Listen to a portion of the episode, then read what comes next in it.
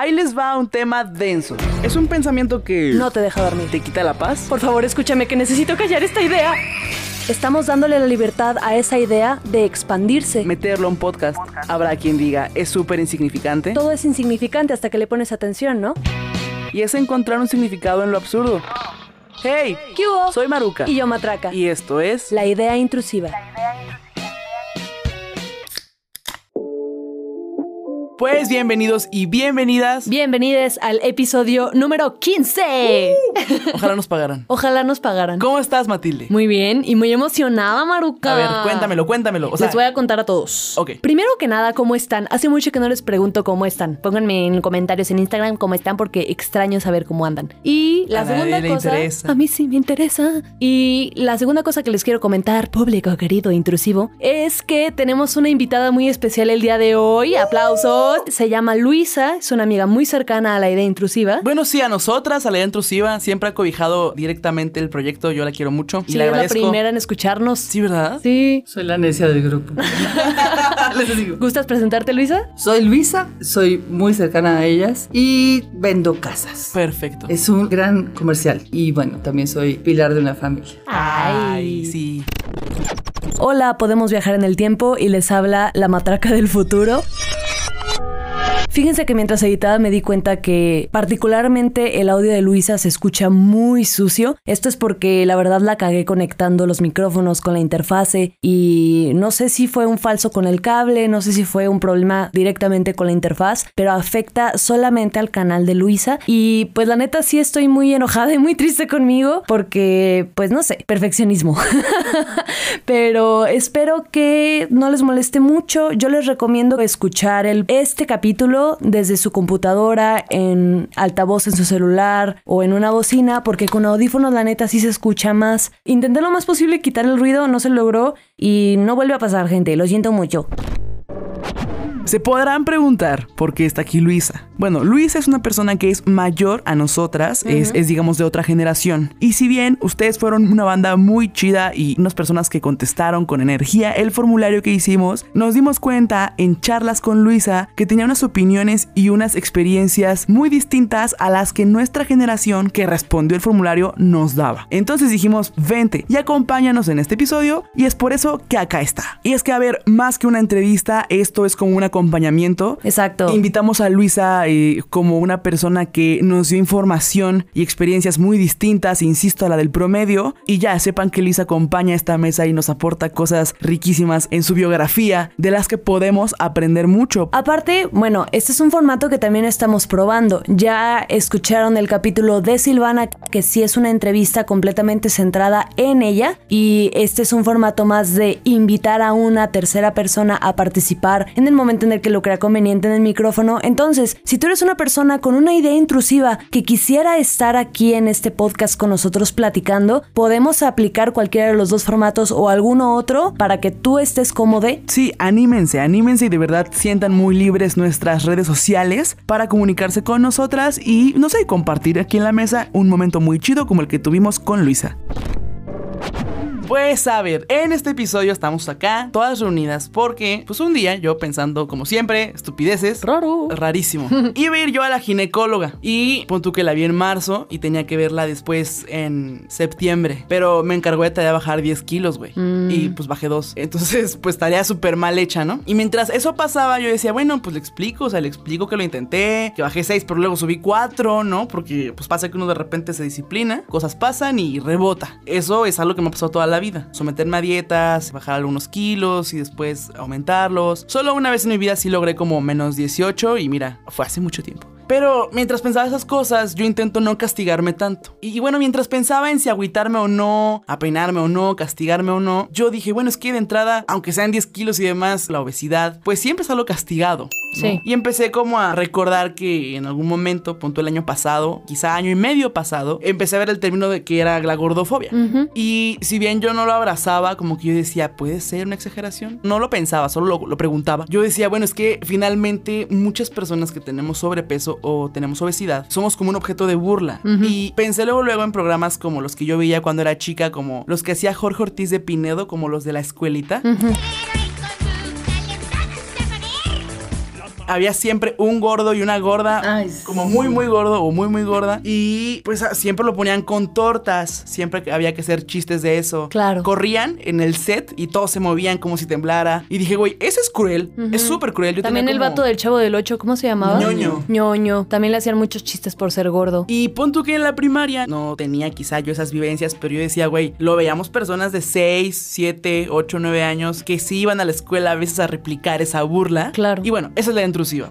Porque podría ser un cuerpo gordo objeto de burla. Excelente. Y es que mira, tocas este término que es la gordofobia, que es en lo que nos vamos a centrar en este episodio. Y primero que nada, pues qué chingados es la gordofobia. Primero les quiero comentar, en este capítulo más bien voy a ser como oyente y voy a participar más bien como desde la teoría, pero las experiencias pues yo no las puedo compartir porque pues ni es mi lucha, pero la apoyo pues completamente, ¿no? Los tolero.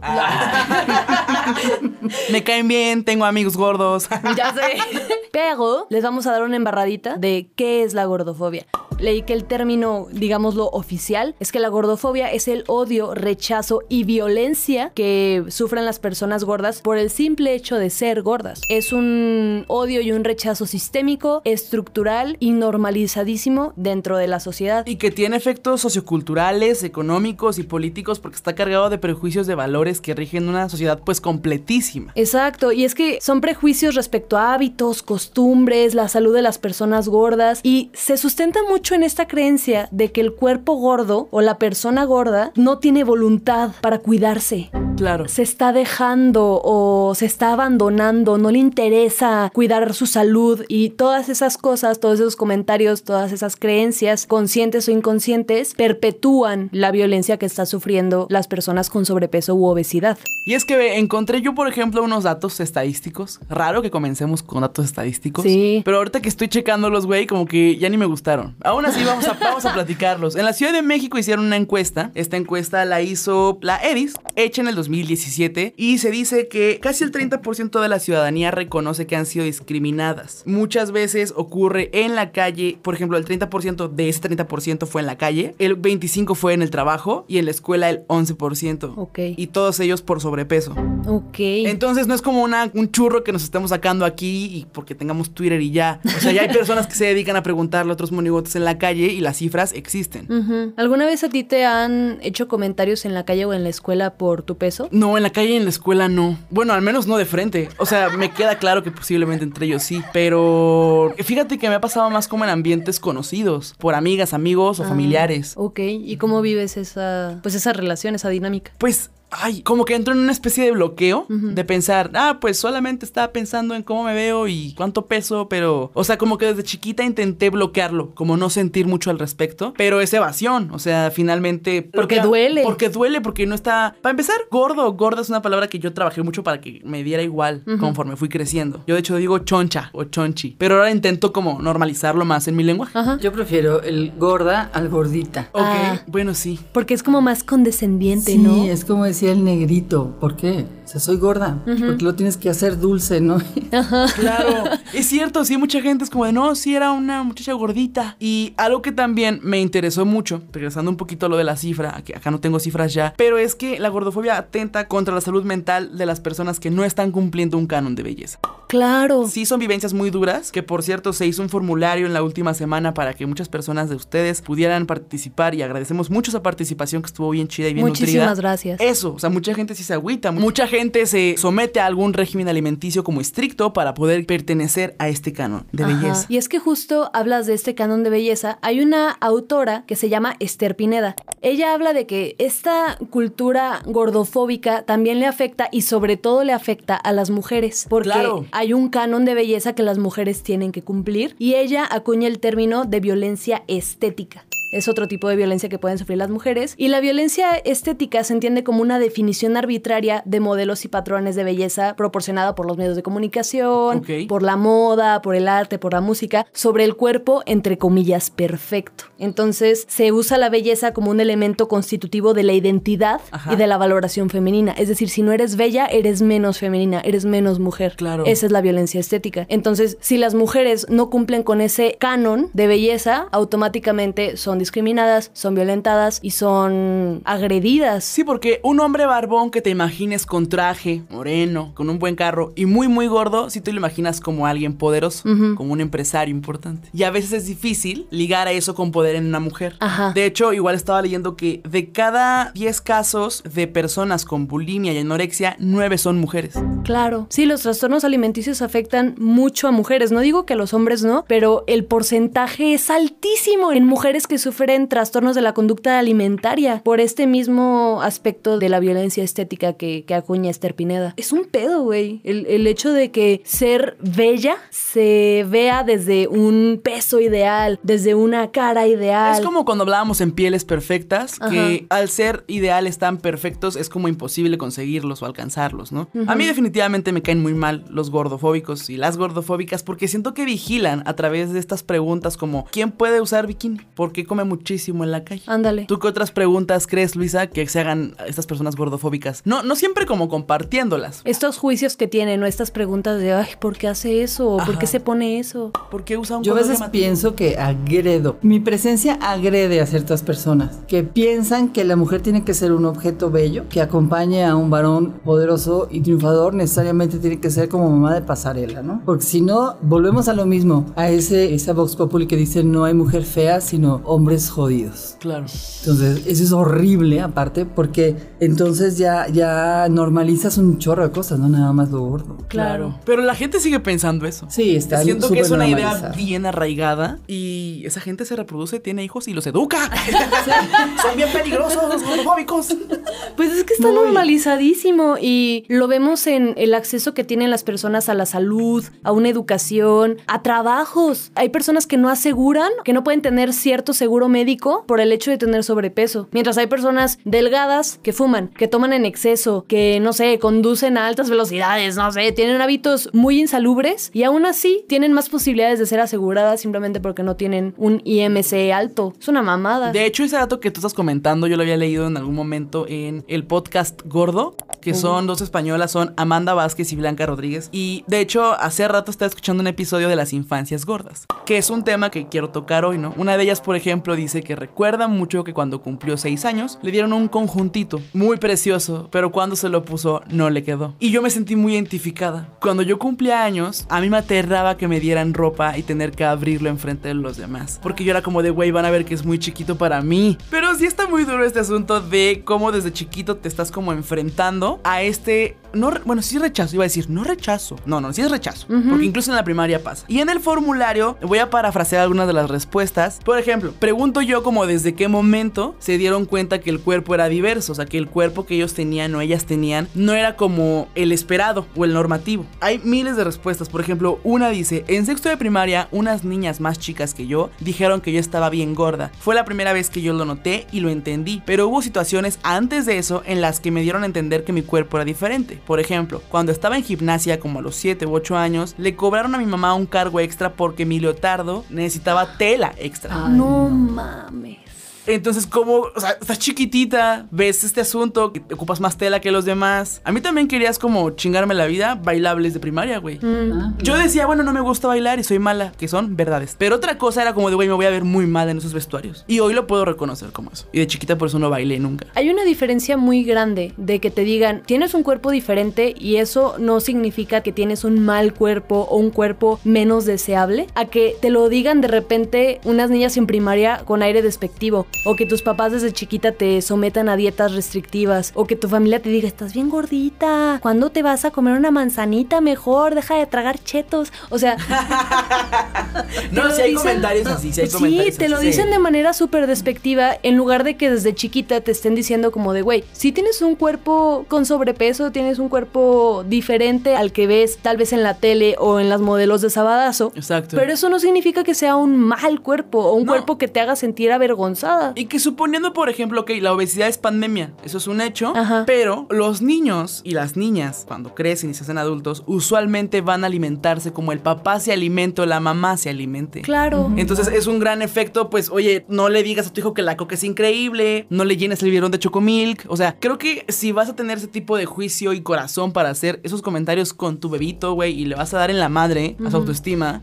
No premies con comida. Exact, exactamente. Entonces también hay comentarios acá que me hicieron pensar también en mi infancia, ¿no? Dice, en la infancia tuve muchos problemas para usar ropa de niños de mi edad. Claro que sí. Sí. Yo, yo no cabía en la ropa junior. Y, y también muchos familiares míos y muchas amigas mías que crecimos con sobrepeso no cabíamos en esa ropa. Y espérate, en agosto cuando había que comprar el uniforme era un pedo porque las tallas no llegaban a nuestros cuerpos. Claro. Entonces era, un- era una incomodidad ahí con tu mamá en el, en el vestidor como de, güey, ya valió madre. O sea, el uniforme va a estar gigante. Había que mandar a hacer un uniforme especial. Y así más anécdotas y más respuestas que me espejearon muy cabrón con mi vivencia en la infancia. Y eso avanza y tenemos aquí respuestas de personas que en la secundaria también les hicieron bullying, los insultaban. Alguien dice como durante la clase de educación física, ¿no? Tenía amigos que en esas clases de educación física se preocupaban porque yo no podía correr y me agitaba mucho. Pero también los que no eran mis amigos me hacían comentarios muy crueles porque pues no podía respirar y así, ¿no? Entonces hay de todo, pero enfrentarlo en la infancia es como duro. Sí. Al- Algo muy normal aquí en este país. Y es que al final en la escuela, la escuela es un microsistema, es un microecosistema en donde los niños van a repetir lo que ven Claro. y lo que observan. Entonces, si tú tienes a unos papás que te dan un ejemplo sin quererlo, tal vez queriéndolo un poquito, un ejemplo prejuicioso y un ejemplo despectivo hacia las diferencias, tú lo vas a reflejar con tus compañeritos de escuela, con tus maestros, con los niños en general.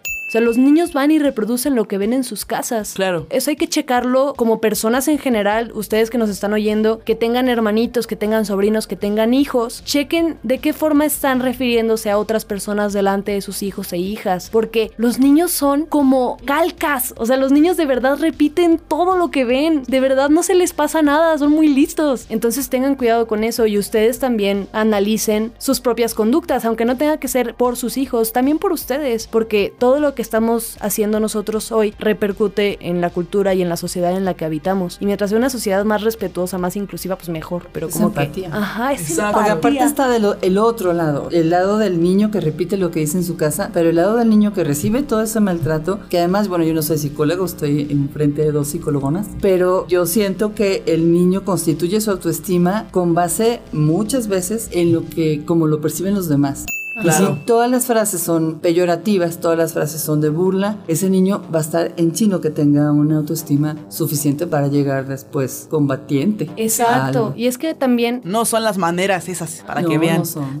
Y es que también las personas con sobrepeso y obesidad tienen más probabilidad de sufrir depresión, ideación suicida, trastornos de la conducta alimentaria, ansiedad y todas esas cosas no son por ser gordas, no son por tener sobrepeso, sino porque hay una cultura tan excluyente y tan culera que finalmente es lo que empiezas a sentir como de, claro, no valgo nada, soy un ser horrible, mi cuerpo es horrendo, no me puedo ver al espejo, me doy asco. Es normal que me insulten porque no soy guapo, no soy guapa. Porque todos internalizamos los comentarios y estímulos externos. Entonces, si tus estímulos constantes hacia tu persona son eres feo, no puedes recibir el amor de nadie porque no lo vales, tienes que cuidarte, te estás dejando, los vas a internalizar y los vas a decir hacia ti y es mucho más difícil salir de eso. Qué fuerte. Y que también hay otras vivencias, ¿no? Como por ejemplo, no todas las personas que tienen obesidad en la vida adulta vienen de una infancia así. Y también hacia ellos puede haber un chorro de comentarios por el cambio. ¿no? Exacto. El famoso glow up, por ejemplo, en los artistas, ¿no? Que ves sus fotos de chiquitos cuando empezaron en el mundo del espectáculo y luego más grandes, por ejemplo, las mujeres, después de tener hijos, que su cuerpo cambia y dicen como de, güey, se dejó, ya no es la misma, ya no tiene el cuerpazo de antes. Sí. O sea, Claro. De verdad, es un ataque cabrón en redes sociales por el simple hecho de, te- de que tu cuerpo va cambiando con los años porque ni modo. Y, es súper triste eso de la vida en sociedad, ¿no? Por ejemplo, yo quiero aquí preguntar, ¿no? ¿Qué cosas han escuchado que la sociedad les dice con más tranquilidad y facilidad por tener sobrepeso? O sea, en la interacción social, yo, por ejemplo, me tengo que enfrentar al... Cuando la dieta va bien, son un chingo de felicitaciones, güey. O sea, y, y logro entender la buena intención de eso, sobre todo si eso me da gusto a mí. Pero decir como de, ay, ya te ves más bonita. Güey, ya era, ¿de qué hablas? Soy preciosa. Ay, Sí. Este, no, o sea, luego la gente tiene esta libertad. ¿Tú qué cuestionamientos llegas a escuchar? Normalmente la gente sale a dar opinionazos a la calle. O sea, la gente no tiene por qué dar su opinión cuando no se la piden. Claro. Y además, si es de una forma ofensiva, menos. Entonces a mí sí me han dicho, "Uy, pues sigue cenando, gordis, o... ¿Cómo crees? ¿Qué me dijo una señora estúpida? Me dijo... bueno, es que no me Sí, Sí. señora. Eres estúpida. Ojalá usted escuchando esto. Sí, por favor. Me dijo, hay una dietita, ¿no? Pero yo ni siquiera la conocía, la tipa. ¿Qué? No mames. O sea, No sabía de su existencia y demás, pero yo me quedé helada. O sea, lo único que dije, tumbo sal, ¿no? O sea, Claro, como, claro. ¿por qué me agredes con tu boquita? Además, uno peca de decente porque se me ocurrieron 50 mil cosas. Claro. Y después dije, ¿por qué no le dije? Sí, no te claro, hubieras bañándote. Puta madre, le hubiera dicho esto. Visto reta bien. Pues no te hubieras limitado, finalmente es hacer invasión de tu cuerpo y de tu espacio. De lo que quieres de- recibir. Sí, la aparte que esto, veo, neta, una dieta, ¿cómo no se me había ocurrido, güey? O sea, ¡Qué maravilla! Gracias por la iluminación pendeja, digo. O sea, pero si cerrando la boca se puede. Entonces, cuando no sabes por qué la gente está así, su contexto, cómo está tu su autoestima y demás, cállate. Y Claro. no digas, qué bonita cara. O sea, la mayor Ya elogio sé. de la gorda, ¿qué tal? Qué Es, bonitos ojos. Qué bonita cara, qué bonitas facciones. No vayan a pensar que me gusta su cuerpo, ¿verdad? Qué pena. Dices, güey, me baño también, o sea, si vuelo rico, nada más, nada más tengo Sí, lonjas, güey. Llega una flaca, le dices qué bonita cara, ¿verdad que no? Dices No. qué bonita. Porque yo no puedo estar bonita. Tienes que hacer la diferencia No, de sí ojos, estás, sí nariz, estás. Boca, qué bonitas orejas. Yo le puedo decir qué bonito escribes. O sea, no. eso es horrible. Claro, cuando hicimos la pregunta en el formulario, también pasó algo así, ¿no? Como de, güey, claro que hay gordofobia en general y alguien pone como la reconozco, pero es que yo ya me acostumbré a que las chicas delgadas pueden hacer lo que sea, Lo vestirse Claro. como sea, pero si la gorda hace lo mismo, es material para risa.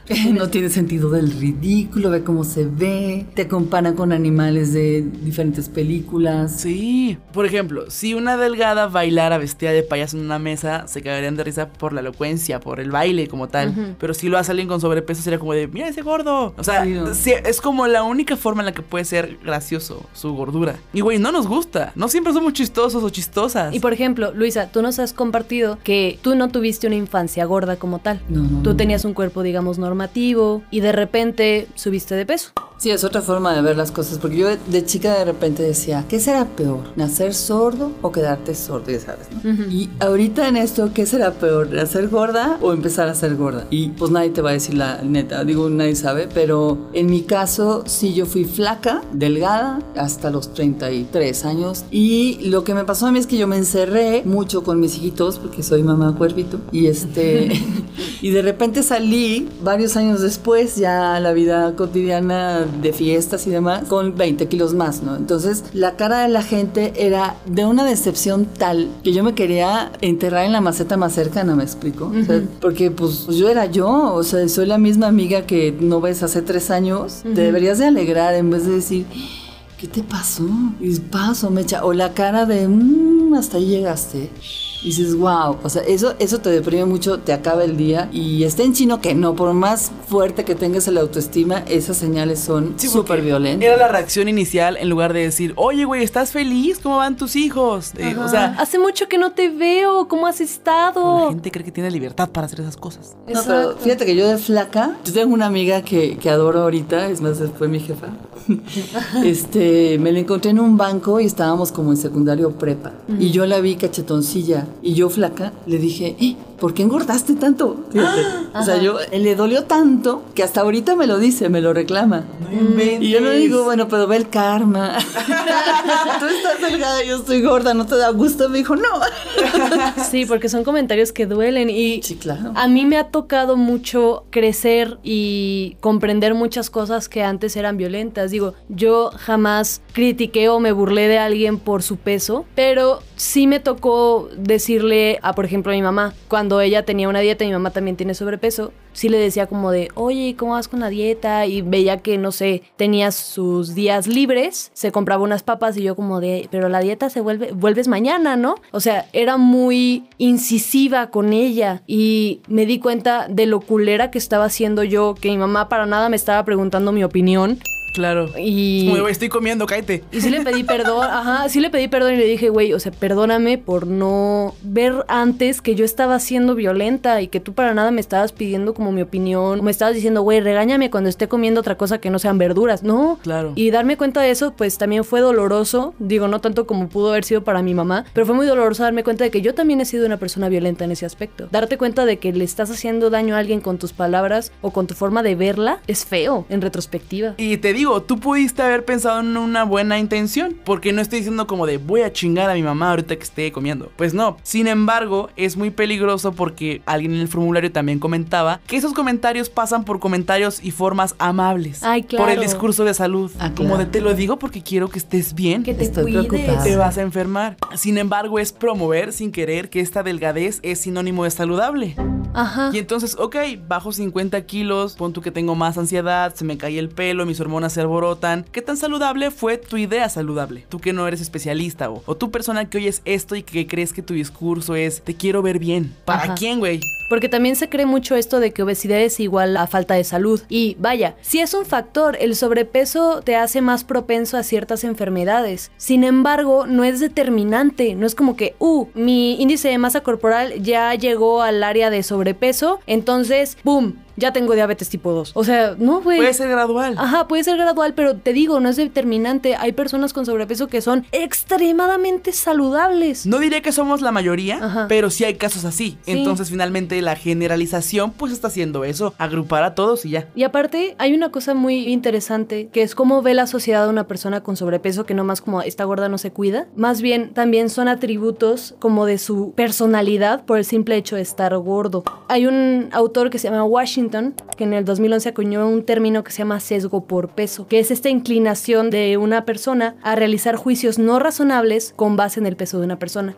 Es decir, se hizo un estudio, por ejemplo, de Gallardo y Franco en el 2020, en el que le preguntaban a un grupo de mujeres qué asociaban con la palabra gorda. Y dijeron, güey, una persona con bajo nivel de bienestar emocional, de salud mental, con problemas físicos, baja valoración. O sea, es un sesgo de peso, que no solamente es como de está gorda, sino como esta niña no recibe amor, seguramente es bien mamona, seguramente está... Tiene el vacío que tiene comiendo. Claro, porque Ajá. más, si fueras más delgada te iría mucho mejor, ¿no? Porque algo gordo es grotesco, es incómodo de ver, luego dicen, desagradable. ¿Y qué pedo? ¿Qué pedo? Pero, y luego también es muy complicado que ya es muy duro para una como gorda vernos. O sea, ya es duro para una el diálogo que podemos tener para nuestro cuerpo. Como para que salgas, güey, y te digan random así como de, ay, pero estabas a dieta, ¿no? Y es que sí, volvemos a eso, la, la gordofobia que recibes primero de manera externa la internalizas y ahí es cuando hablamos de otro concepto que es la gordofobia internalizada. Sí, apenas te iba a preguntar que tú me habías comentado que para ese punto tenías una sorpresa. Ah, sí. Cuéntanos. Tengo un cuestionario de nueve preguntitas muy rápidas que quiero que lo hagamos todo el público intrusivo y también ustedes si quieren participar. Vamos. Entonces agarren una hojita o en su mismo celular. Les voy a hacer unas preguntas y las respuestas son siempre, algunas veces, nunca, ¿ok? Ok. ¿Has utilizado la palabra gorda o gordo como insulto contra ti o contra otra persona? Muchas veces, algunas veces, nunca.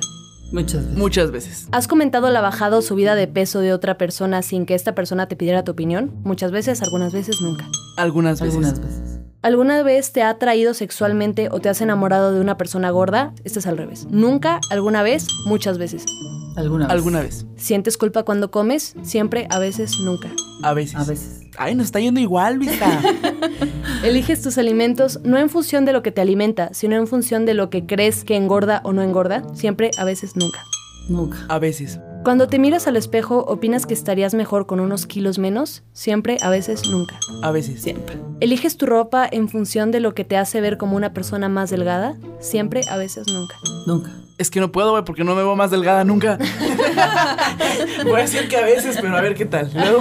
Ok. ¿Le has dicho a una persona que deje de comer porque si no, ya verás cómo te vas a poner? Sí, unas cuantas veces, alguna vez, nunca. Nunca. Nunca. ¿Cuántas veces al día piensas en tu peso, en bajar de peso o en modificar alguna parte de tu cuerpo para adaptarte a los cánones estéticos imperantes? Muchas veces, a veces, nunca. Ya quiero llorar. Esto está horrible, está horrible, es súper dura. Sí. Pues siempre, Matilde. Ay, yo también. No, es que este es un, un test que saqué de una especie de infografía muy padre que se llama Guía Básica sobre Gordofobia. Está muy padre, se le- les voy a mandar el link por Twitter. Les Y- voy a mandar. Les no le vas a mandar a nadie. vas a publicarlo. Les voy a enviar un fax. Pero está muy padre porque habla de estas cosas que nosotros pensamos de nosotros mismos, de las personas con sobrepeso que también piensan sobre sí mismas, sobre cómo sería su vida si fueran más delgadas, qué necesitan hacer para estar más delgadas. Y todas esas cosas y todas esas imposiciones, no solo de la cultura, sino que tienes tú hacia ti misma. O sea, el hecho de pensar, me va a ver mejor si solo si bajo de peso. Esa es la gordofobia internalizada el que tú ya pienses que tu única alternativa para superarte, para estar mejor contigo misma, para quererte, es bajar de peso. Es luego bien incómodo ver fotos de, de una que dices, ay, no, no me tomes foto. Yo luego cuando Matilde quiere hacer historias para los intrusivos y las intrusivas, soy como de, güey, mi papá se ve muy mal. Pero hagámoslo, ¿no? Pero, por ejemplo, ahora que tú mencionas esto de, de la gordofobia interna, es muy común que de repente nosotras como personas gordas hagamos dieta sin que nadie más nos lo diga o sin ir a consulta porque dices, no, ya, esta vez sí va a funcionar. Claro. En el formulario que nos respondieron los intrusivos y las intrusivas, güey, el 100% ha intentado hacer una reducción de peso. O sea, el 100%, mamón. Así que la persona flaca que le dijo a Luisa, una dietita, ¿no? De verdad está pendeja. O sea, Güey, estamos en eso, señora pendeja. Y, o sea, muchas de las, de las motivaciones es como de, güey, para sentirme bonita, para que mejore mi estado del ánimo. Eh, o Para sea, sentirme bien conmigo misma. Ajá. Verme en el espejo y gustarme. y a veces son cosas más, o sea, pues no superficiales, no las quiero llamar así, pero pues sí medias plasticonas, ¿no? O sea, entiendo que también puede ser por salud. Muchas indicaciones médicas de repente inician así, como de, güey, tienes que bajar de peso. Pero también encontré en Twitter que luego hay gordofobia desde los médicos. claro. Y Ay, llegas por asuntos, no sé, güey, tienes fiebre y de repente se va a poner a bajar de peso usted. Vete, güey, pues es gripa. O, sea, o o sea, no, sí, o no te sé. puedo atender si no bajas de peso primero. O sea, no puedo atender tu problema si no bajas de peso primero. Sí me ha pasado. Yo al seguro ya no voy porque me tocó un médico familiar que me insultaba casi por estar gorda. ¿Cómo que no le duele la espalda si tiene ese sobrepeso? ¿Yo qué puedo hacer? Usted tiene que empezar a flacar. O sea, ya son cosas que ya mejor no vas porque ya pasar por la pesa ya es un... O sea, te ponía un cague, Una ¿no? báscula, pues sí. Sí, te ponía una regañada en lugar de, de darte consulta, ¿no? Sí. Entonces, a las personas gordas se les niega el acceso a la salud, que es un derecho básico.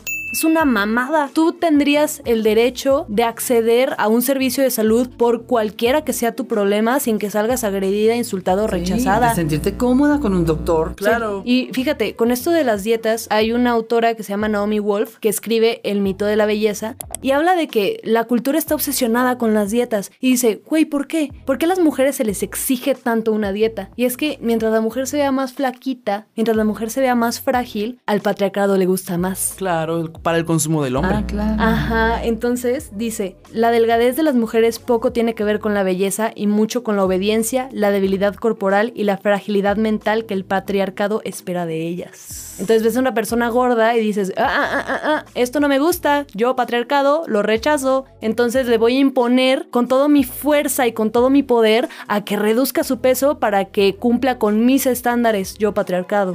Pues sí. Pero es muy fuerte. No, es fuertísimo y además estás en una falacia, porque entonces la gorda es fuerte y la flaca es débil. ¿Cómo? Porque yo conozco muchas flacas súper atléticas Claro. que le dan en su madre el güey. o sea, Sí, pero no. por ejemplo, una mujer muy musculosa ya para algunos hombres deja Ya de ser atractiva. Hay hombres que de verdad una mujer incluso musculosa con una abdominal marcadísima ya es como de y no, no, mijita. Les gustan frágiles, les gustan delgaditas. suaves. O sea, un cuerpo normativo entonces resulta un cuerpo que es más fácil respetar.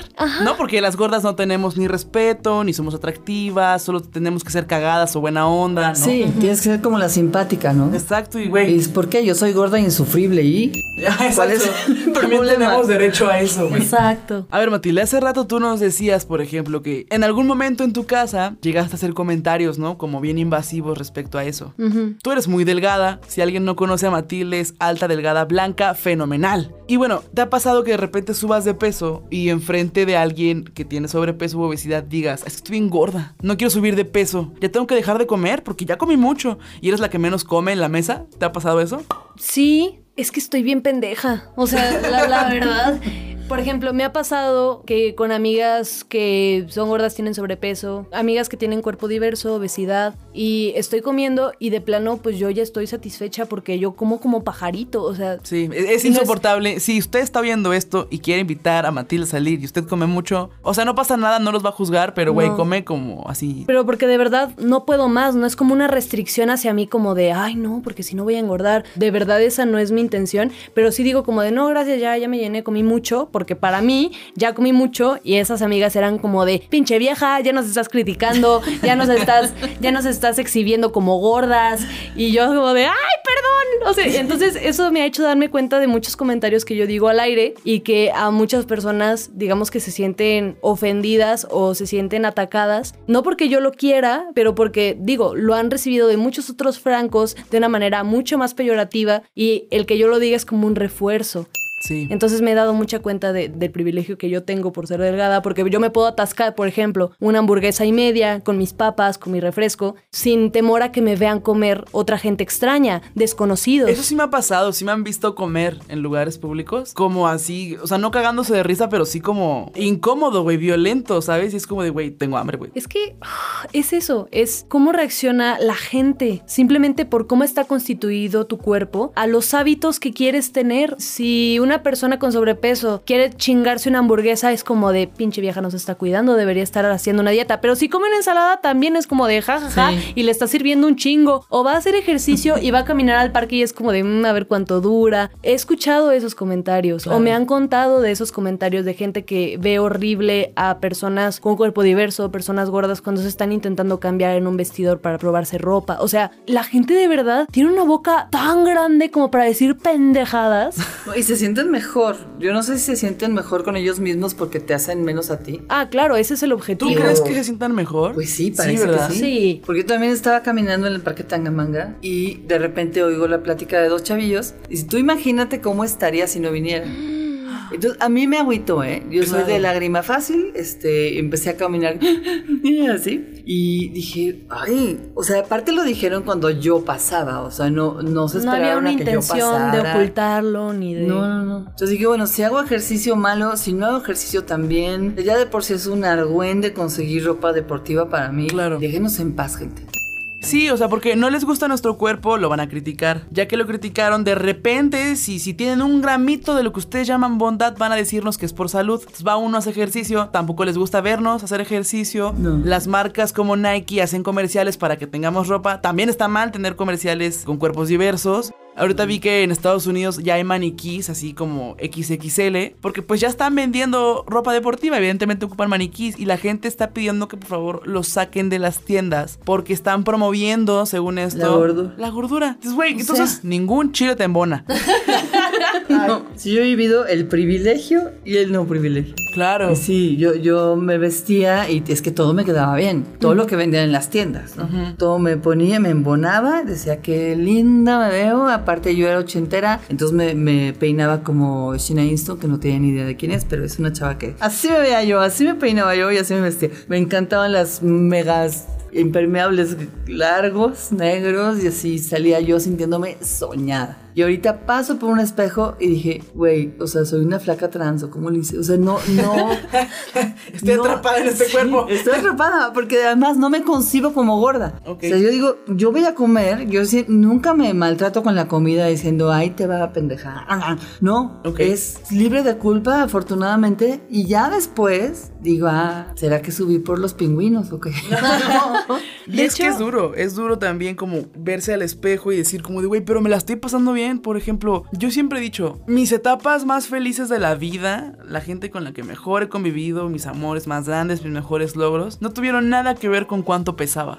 Como que abrazarlo así hace que no me esté castigando todo el tiempo. Y la época de mi vida en la que más bajé de peso, por ejemplo, yo era miserable. No por la dieta en sí, pero emocionalmente estaba en una situación súper fea. Frustrada. Estaba muy frustrada, estaba muy triste, la estaba pasando muy mal, pero era un reforzador muy grande el, mira qué bien te ves, es que si tú no eres Claro. fea, nomás estás gorda.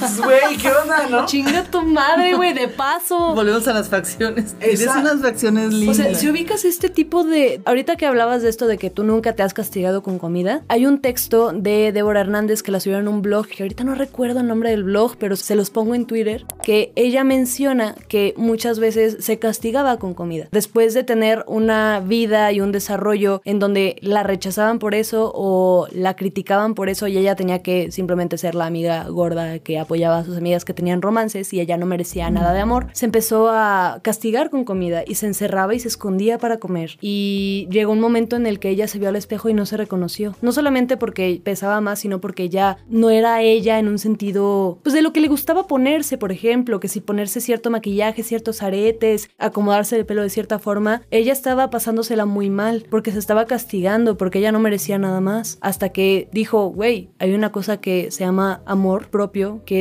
es muy difícil parafraseándola a ella y yo también reflexionando, es bien difícil quererte, independientemente de que tengas o no un cuerpo diverso, o seas neurodivergente, o tengas alguna discapacidad, o no. U otra orientación sexual. O simplemente seas una persona así estandarizada, cisgénero, con un cuerpo normativo, ojo verde, precioso, alto, bla, bla, bla. Güey, amarte a ti mismo es bien difícil. Entonces imagínate, si ya de por sí quererte y abrazarte es complicado, imagínate cuando hay toda una cultura respaldada que te dice, tú no tienes derecho de amarte a ti mismo hasta que cambies. Wow. Lo difícil que es llegar a ese punto de y me quiero. Y después de todos estos abusos que he sufrido y de toda esta violencia, puedo quererme. Y por eso las personas que lo sufren y demás, digo, qué mal pedo que tengan que hacer una inversión por algo que no fue su culpa, pero qué bueno que hay personas que van a terapia y escuchan y, aprenden a quererse. Y las que no, también pueden autoaprender a autoquererse. Claro, y que a ver, no estamos castigando las dietas, más bien es un asunto de si la reducción de peso es algo que a mí me va a traer tranquilidad, si el proceso lo estoy disfrutando, si aprender nuevos hábitos y demás lo veo como algo que está dentro de mí y me da para arriba, está bien. Pero si no, es bien fácil dejarse arrastrar por el comentario de los demás, por todo lo que la tele te está diciendo. Tú ves los TikToks y van a ser virales los de las muchachas guapas, ¿no? Entonces, o lo de la gente, la gente increíble y bien maquillada. Entonces, es también muy cansado gustarle a todo el mundo. Basta, no lo hagamos más. Yo creo que, bueno, es una fortuna que en este momento tengamos más campañas para aceptar a nuestro cuerpo, más campañas que intenten decir, oye, flaco, blanco, cisgénero, heterosexual, deja de meterte con otras poblaciones que han sido discriminadas. Y a veces me pregunto si debemos o no decirle a los flacos o a las flacas o a les flaques que dejen de decir como de, ay, es que subí 4 kilos enfrente de alguien que no sé, quizá tiene de sobrepeso 30 kilos. He de decir que no tengo una respuesta. Yo no sé si tengo que hacer menos las inseguridades de aquellas personas delgadas, por ejemplo, pero sí creo que si estás enfrente de una persona que tiene un sobrepeso más notorio y ha tenido vivencias más violentas. Exacto, comentarios bien feos hacia su persona, hacia su Exacto. cuerpo. Que tú digas, por ejemplo, estoy hecha una marrana cuando tu amiga con sobrepeso está ahí comiendo dos tacos más que tú. Creo yo que estaría bien preguntarse, desde el privilegio delgado, si de verdad estoy considerando los sentimientos de la otra persona. Claro. A mí no me encanta, a mí durante la adolescencia eso me incomodaba, porque en mi grupo de amigas casi siempre soy quien tiene más peso que ellas. Todo esto que Matilde comenta se me hace como súper bonito, porque se me hace muy, muy cierto. Y también, más allá de cierto, es difícil, hay que invertirle mucho, mucho tiempo, hasta dinero, ¿no? Entonces, no es fácil, no es tarea sencilla. Y así como no es fácil, yo no soy esta persona que te va a decir, y que te vale la madre, ya es lo que quieras hacer, porque, güey, es difícil. Pero ojalá un día, y espero que este podcast y este capítulo te ayuden mucho, ojalá un día puedas llegar a ese punto en el que te quieras lo suficiente, chance no como, wow, soy la persona más hermosa del mundo, porque, güey, no mames, pero, o sea, me quiero, o sea, me quiero lo suficiente como para poder hacer lo que yo quiero hacer sin necesidad de buscar aprobación de personas que yo no les pedí mi opinión. Y si quieres ser beauty blogger y maquillarte mamón en, YouTube porque desde que tenías 12 tienes esas ganas de hacerlo, pero te impide porque piensas, güey, estoy gorda y ninguna beauty blogger de maquillaje es gorda. Güey, llegarás a un momento en el que no te impida eso. O sea, ser gorda, ser morena, ser homosexual, ser trans, ¿Por qué me estás describiendo? Así gorda, morena, con otra orientación sexual. dije después trans. O sea, ser de cualquier forma que no te impida cumplir lo que quieras hacer, los sueños que tengas. Espero que algún día llegues a eso. Y si, y si no, y es un proceso largo y hay caídas y hay subidas, también está bien, no es un proceso lineal. Entonces, sépalo que la idea intrusiva te abraza y espero que tu red de apoyo también lo haga. Y si no lo hace, es momento de reestructurar tu red de apoyo, porque es lo primordial, es, es lo más grande que mereces, amor y respeto tanto tuyo como de las personas que te rodean. Y no hay mejor abrazo que el de una gorda. ¡Wow! ¡Qué gran frase! Envolvente. Entonces, pues creo que estamos cerrando este episodio. Ah, Me ha hecho pensar muchísimo las cosas que dijeron y sobre todo qué difícil crecer siendo gorda, o sea, de niño gordo, que yo no lo viví. Vivir ya es difícil en este maldito mundo. sí, y aparte sí. crecer siendo diferente. Es complicado. Luisa, de verdad te queremos, te abrazamos y nos encanta haberte tenido aquí en esta que si bien no fue una entrevista, fue un momento pues bastante importante para la idea intrusiva, que pudieras acompañarnos y compartir tus experiencias con nosotras y con los amigos y las amigas intrusivas. Gracias por venir. Ah, yo estaba mordiendo la mesa de nervios, pero ustedes lo hacen fácil. Y aparte no, las no, quiero no. y las admiro mucho a las dos. Ay, Está te queremos. flaca loca y a ti toca ya.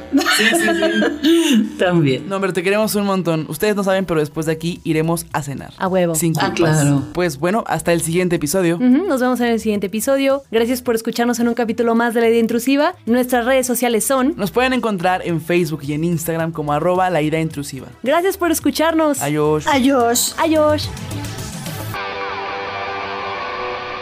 La idea intrusiva, Hecho de pensamientos persistentes. que simplemente no se van a detener hasta que les demos cabida en estos micrófonos. Bueno, pues queremos escucharlos. Síganos en redes sociales Queremos que nos sigan y que participen para poder interactuar con ustedes, platicar con ustedes. en Twitter y en Instagram. Arroba la idea intrusiva. arroba la idea